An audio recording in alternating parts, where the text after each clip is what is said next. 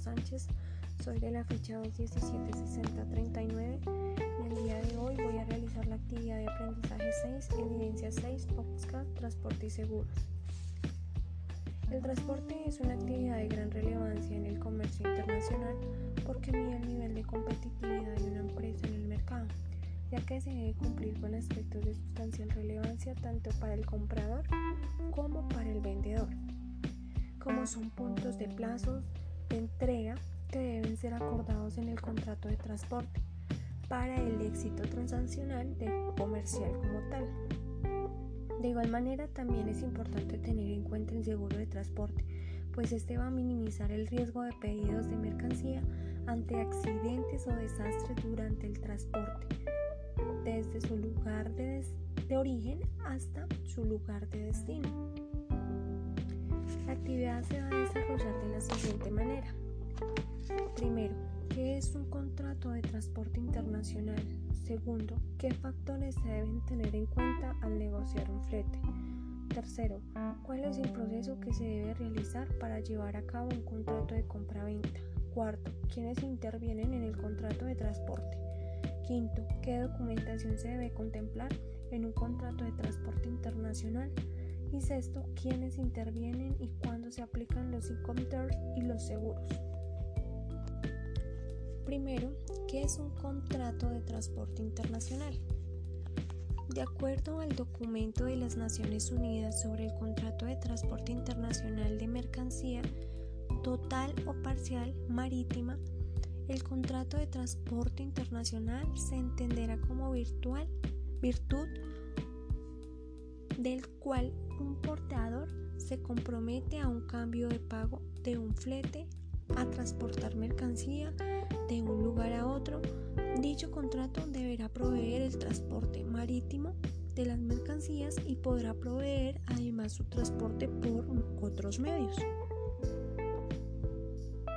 ¿Qué factores se deben tener en cuenta al negociar un flete? Lo primero que debemos aclarar es que es un flete. Se entiende como la remuneración que ha de pagarse al porteador para el transporte de la mercancía, con arreglo a un contrato de transporte al negociar los fletes, es relevante considerar aspectos como volumen o cantidad de pallets o contenedores, enviar tiempo de tránsito, disponibilidad de cupos, el itinerario, descripción de paradas autorizadas en el viaje. Además, hay que tener en cuenta Primero, que las empresas de transporte aéreo o marítimo hacen convenio de peso a mayor volumen en el envío bajo el precio del flete.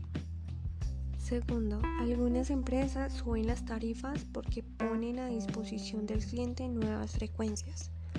Tercero, número de contenedores requeridos, tamaño de estos de 20 a 40 pies, dimensiones y el peso para garantizar que no se presenten excedentes o sobrantes de carga. Algunos aspectos no se pueden negociar, son el itinerario de los fletes del itinerario, la frecuencia del tiempo de tránsito y los costos adicionales, las tarifas, el depósito, los días libres del contenedor y los puntos de destino a entregar. Aspectos de mayor flexibilidad. Las tarifas aéreas se basan en la ruta del tamaño de los envíos, productos y relaciones como es el peso, el volumen, es decir, el factor de la estiva adicional a la tarifa se cobrará recargo de combustible y seguridad. ¿Cuál es el proceso que se debe realizar para llevar a cabo un contrato de compraventa? en un acuerdo entre empresas y personas que residen en países distintos del cual parte un vendedor se comprometen a entregar mercancías en el lugar de convenio con un plazo determinado y bajo un precio pactado. En el acuerdo se incluye la mercancía, la cantidad, el precio y el medio es emitido por un mutuo acuerdo entre vendedor y comprador. El mismo puede ser verbal y se basa en la confianza y tiene como prueba por escrito una orden de compra, factura comercial o contrato por escrito, quienes intervienen en el contrato de transporte. Tenemos tres agentes. Estos son portador, cargador y destinario. El portador, el que contrae la obligación, sus obligaciones son recibir la mercancía, emprender el viaje, estudiar la carga, entregar la carga al destinario y sus derechos es el pago del flete a convenir. El cargador es la persona encargada de la conducción de la mercancía al porteador. Sus obligaciones son entregar la mercancía al portador y aportar documentos, pagar el flete. Sus derechos son a la ejecución de la presentación convenida al dejar el efecto del contrato de preferencia. El destinario es a quien se le envía la mercancía. Puede ser a la vez cargador destinario.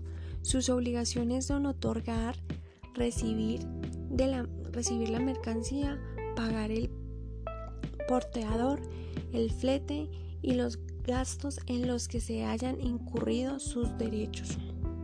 Son recibir en óptimas condiciones la mercancía, su documentación en contrato de transporte internacional, los datos consignados en el contrato electrónico de transporte que se mencionan en el artículo 35 deberán transportar o mencionar en el artículo 35 incluir la siguiente información conforme a la facilidad. El cargador. A. Descripción de la mercancía aduanera para el transporte. B. Marcas para identificar la mercancía. C. El número de bulto o unidad de mercancía. D. El peso de la mercancía y el cargador lo facilitan. Los datos consignados en el contrato de transporte o electrónico se menciona en el artículo 35 deberán influir de la misma manera a estados y condiciones de la mercancía en el momento en que el portador a una parte ejecuta las trans para transportarlas. B. Nombre y dirección del portador. C. Fecha en la que el portador ejecuta la mercancía o en la que la mercancía es encargada a bordo del buque o en lo que se haya emitido en el documento de transporte o electrónico de transporte. D. Documento de transporte negociable, número original de transporte negociable y haberse emitido más de una vez. El tercero es los datos consignados del contrato en la documentación del transporte o documentación electrónica deberá llevar la siguiente información, nombre y dirección del destinario de haber sido ya designado por el cargador, el nombre del buque y si se ha especificado el contrato de transporte el lugar de la recepción y la entrega, el puerto de carga y descarga, si se especifica en el contrato de transporte. Aspectos que se deben tener en cuenta en el, en el artículo y condiciones aparentes de la mercancía que se emplea. En el aportado del párrafo 2 se entenderá referida al estado y condiciones de la mercancía a la luz de A. Inspección externa razonable de la mercancía según estén embaladas afectando el momento en el que la carga las entregue al portador o una parte ejecutante y cualquier inspección complementaria que sea ejecutante y lleve a cabo el documento de transporte o documento electrónico. El artículo 37 habla sobre la identidad del portador, ya que si los datos del contrato son o identifican la persona como portador confiable, del párrafo 2, artículo 36, pero indican que las mercancías fueron cargadas al buque designadas por su nombre. Se presume que el propietario pruebe el transporte del buque. Era objetivo contrario de arrendamiento acaso del desnudo, facilidad de dirección, todo documento de transporte deberá ser firmado por el portador o por una persona que actúe en su nombre. Todo documento electrónico deberá llevar firma electrónica del portador y deberá identificar al firmante y deberá indicar que el portador autoriza el documento electrónico de transporte. ¿Quiénes intervienen y cuándo se aplican los Incoterms y los seguros? Quienes intervienen en el contrato de seguros tomada es quien contrata la póliza, bien sea el exportador o el importador asegurador. La empresa asegura que puede asumir los riesgos asociados al transporte. Asegurado es la persona en el que el suceso toma riesgo y puede afectarse directamente. El beneficiario es quien por efecto del contrato tiene derecho a recibir cualquier contraprestación inherente al mismo de parte del asegurador. ¿Cómo se aplica el contrato de seguros? Siempre hay un riesgo de daño o pérdida o mora, sin importar el medio de transporte. Por eso es necesario la negociación asegure en el embarque contra daños, contra pérdidas, contra mora, durante el trayecto no es obligatorio adquirir póliza.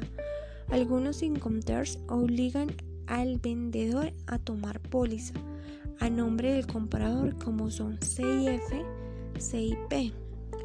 Por lo menos el transporte de carga hasta el país destino, de igual forma, la pérdida o el daño de la carga estarán bajo la responsabilidad del comprador o el vendedor, dependiendo el incoterm negociado durante todo el trayecto.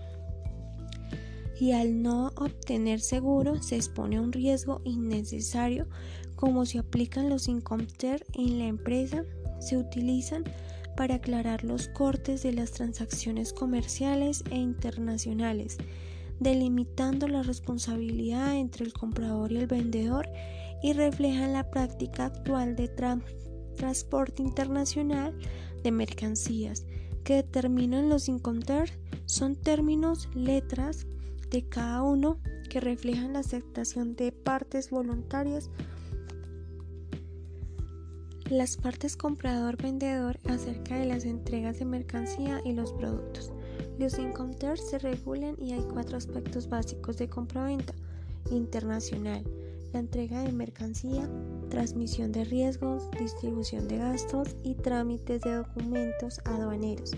Seguro de transporte es un contrato por el cual el asegurador asume los daños en la mercancía, no importa el medio de transporte. Bueno, finalmente esto es todo. Muchísimas gracias. Feliz tarde.